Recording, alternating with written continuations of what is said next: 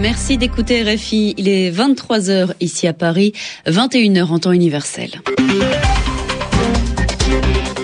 Élodie Largenton. Bonjour et bienvenue dans le journal en français facile, journal que je vous présente ce soir avec Edmond Sadaka. Bonsoir Edmond. Bonsoir Elodie, bonsoir à tous. À la une, en Grèce, Alexis Tsipras abandonne. Le chef du parti de la gauche radicale renonce à former un gouvernement. La tâche va être confiée au PASOK, le Parti socialiste. Une mission presque impossible. La transition en France. Aujourd'hui, Nicolas Sarkozy a dirigé son dernier conseil des ministres. L'ensemble du gouvernement était présent. Et puis l'Atlético Madrid remporte la Ligue Europa de football. En finale ce soir, le club madrilène a battu l'Athletic Bilbao 3-0. Le journal en français facile. L'impasse politique se poursuit en Grèce. Ce soir, Alexis Tsipras jette l'éponge. Le chef du parti de la gauche radicale renonce à former un gouvernement de coalition. À Athènes, Amélie Poinceau. Ne prenons pas nos rêves pour la réalité. C'est un aveu d'impuissance qu'a fait Alexis Tsipras, le leader de la gauche radicale de Syriza. Malgré son résultat historique de près de 17% dimanche, plus du triple de son score habituel, le Syriza ne peut rien faire à gauche comme à droite. Toute alliance est impossible, chacun campant sur ses positions. Suivant la procédure prévue par la constitution grecque, c'est le troisième parti du Parlement qui va maintenant prendre la relève et mener le nouveau cycle de négociations. Evangelos Venizelos, le chef des socialistes du PASOK, essaiera donc à son tour de former une coalition, mais il est peu probable qu'il y parvienne. Viendra alors le dernier recours, c'est-à-dire l'intervention du président de la République. Peut-être que cet homme au-dessus des partis est très respecté en Grèce arrivera à mettre d'accord les principaux partis politiques pour un gouvernement d'union nationale. Sinon, il convoquera des élections anticipées. Amélie Poinceau, Athènes, RFI.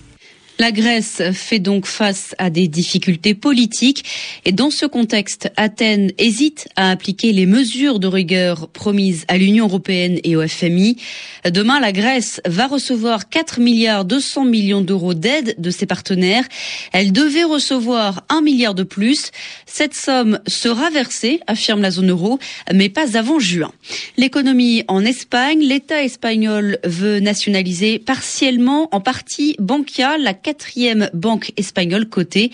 Elle veut s'emparer de 45% du capital de Bankia. En France, Nicolas Sarkozy a dirigé aujourd'hui son dernier conseil des ministres. L'ensemble du gouvernement était présent autour de Nicolas Sarkozy. Que s'est-il dit pendant ce conseil des ministres? La réponse d'Alain Juppé, le ministre sortant des Affaires étrangères. Il nous a remerciés, il nous a dit qu'il n'éprouvait aucune amertume, euh, qu'il était fier de ce que nous avons fait ensemble, de ce qu'il a fait lui-même. Et j'ai la conviction profonde que assez vite, on se rendra compte de la façon dont il a été exceptionnel pendant cinq ans, dans des circonstances exceptionnelles. Sa présidence de l'Union européenne, sa présidence du G8, sa présidence du G20, sa réaction dans la crise, mais aussi la Libye, la Côte d'Ivoire et beaucoup d'autres dossiers qu'il a pris en main, lui donnent cette dimension euh, qui fait que nous sommes fiers de l'avoir servi. Oui, c'est toujours évolué, bien sûr, euh, mais en même temps euh, euh, plutôt confiant dans l'avenir. Je souhaite évidemment que le nouveau président réussisse parce qu'il faut que la France réussisse et nous serons vigilants et fidèles à nos convictions. Des propos recueillis par Valérie Gasse. Et dès demain, jeudi, François Fillon présentera la démission du gouvernement. C'est mardi prochain que François Hollande deviendra dans les faits le président français. En attendant, le socialiste prépare le sommet informel de l'Union européenne du 23 mai. Il a reçu cet après-midi le président de l'Union européenne, Herman Van Rompuy. Et demain, François Hollande rencontrera le président de l'Eurogroupe, Jean-Claude Juncker. À N'Djamena, au Tchad, deux militaires français ont essuyé des coups de feu alors qu'ils quittaient la base de Kosei où sont stationnées les forces françaises éperviers. Selon des sources militaires françaises, l'agresseur en uniforme et pilotant une moto a tiré quatre balles de revolver en direction de leur voiture avant de s'enfuir. L'un des deux militaires a été touché au coude et à l'arrière du dos. Il a été hospitalisé et ses jours ne sont pas en danger. La police tchadienne annonce ce soir l'arrestation d'un suspect qui est présenté comme un militaire tchadien. Pas d'autres précisions pour le moment. En Syrie, une explosion a visé aujourd'hui un convoi d'observateurs de l'ONU dans la ville de Dera, au sud du pays. Six soldats ont été blessés. Ce soir, le secrétaire général de l'ONU, Ban Ki-moon, estime que cette explosion pourrait remettre en cause la mission des Nations Unies en Syrie. Aux États-Unis, le président Barack Obama soutient le mariage homosexuel. Je pense que les couples du même sexe doivent pouvoir se marier, a-t-il affirmé dans un entretien télévisé. Et c'est le premier président américain à adopter une telle position sur euh, ce sujet, sur ce sujet de société. En plus, à six mois de la présidentielle, celui qui sera probablement l'adversaire de Barack Obama, le républicain Mitt Romney, réaffirme ce soir qu'il est contre le mariage homosexuel. La reine Elisabeth d'Angleterre a prononcé ce matin son traditionnel discours devant le Parlement. Un discours écrit par le le Premier ministre David Cameron, puisque c'est l'occasion d'exposer la politique du gouvernement pour la prochaine session parlementaire. La correspondance de Muriel Delcroix. Comme à chaque nouvelle législature, Elisabeth II a parcouru en carrosse la courte distance qui sépare le palais de Buckingham du Parlement de Westminster. Puis, dans la très luxueuse Chambre des Lords, la souveraine en habit d'apparat a lu fidèlement le discours rédigé par son Premier ministre. La reine a donc évoqué la croissance avant même la réduction du déficit.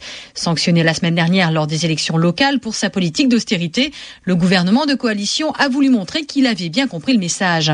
D'où l'accent mis sur l'emploi avec au programme une réforme sur les entreprises pour réguler et limiter le salaire des cadres dirigeants, mais aussi pour faciliter le recrutement. Autre mesure annoncée, la séparation entre banques d'investissement et banques de détail. Enfin, la réforme de la Chambre des Lords, chère aux libéraux démocrates, est maintenue malgré l'opposition de nombreux conservateurs qui estiment qu'en temps de récession, il y a d'autres priorités. C'est pourquoi tout cela sera débattu farouchement dès cet après-midi et dans les jours à venir à la Chambre des communes. Muriel Delcroix, Londres, RFI. Les sports euh, à présent, les sports avec du football. C'est l'Atlético Madrid qui remporte la Ligue Europa. Madrid s'est largement imposé ce soir face à un autre club espagnol, l'Athletic Bilbao. Victoire 3-0 avec notamment un doublé de l'attaquant Falcao. À présent, direction New York pour un point sur la bourse avec Pierre-Yves Dugas. L'indice Dow Jones cède 97 points ce soir et se retrouve à 12 835. Le volume total de transactions aujourd'hui sur les valeurs du New York Stock Exchange dépasse 4 milliards 200 millions de titres. L'indice du marché Nasdaq a chuté de 12 points et revient donc à 2935. La séance a mal commencé et la décision des autorités européennes de verser à la Grèce plus de 4 milliards d'euros, en dépit de l'absence de gouvernement à Athènes, a à peine calmé les esprits.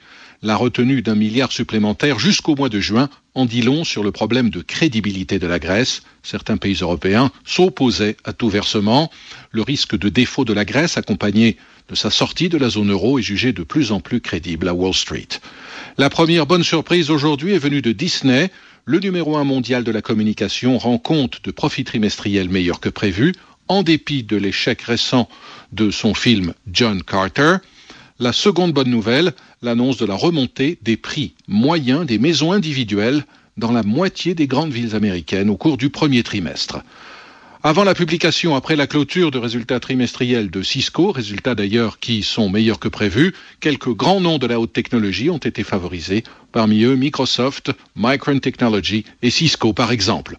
L'euro faiblit jusqu'à 1,2944 ce soir, alors que le baril de pétrole qui est coté à New York poursuit sa chute pour finir à un peu moins de 97 dollars. Sur les autres marchés de matières premières, le contrat de café est pratiquement inchangé. Le contrat de coton perd 0,6% et le contrat de cacao avance de 0,3%. Le Dow Jones, je vous le rappelle, abandonne ce soir 0,7% et l'indice du Nasdaq a perdu 0,4%. Pierre-Yves Dugas, merci. Et puisqu'on a le temps, un mot de tennis. L'Espagnol Rafael Nadal s'est facilement qualifié pour les huitièmes de finale du Masters 1000 de Madrid en battant le Russe Nikolai Davidenko. Qualification aussi des Français Gaël Monfils, Joe Wilfried Songa et Richard Gasquet pour les huitièmes. C'est la fin de ce journal en français facile. Merci à tous de l'avoir suivi.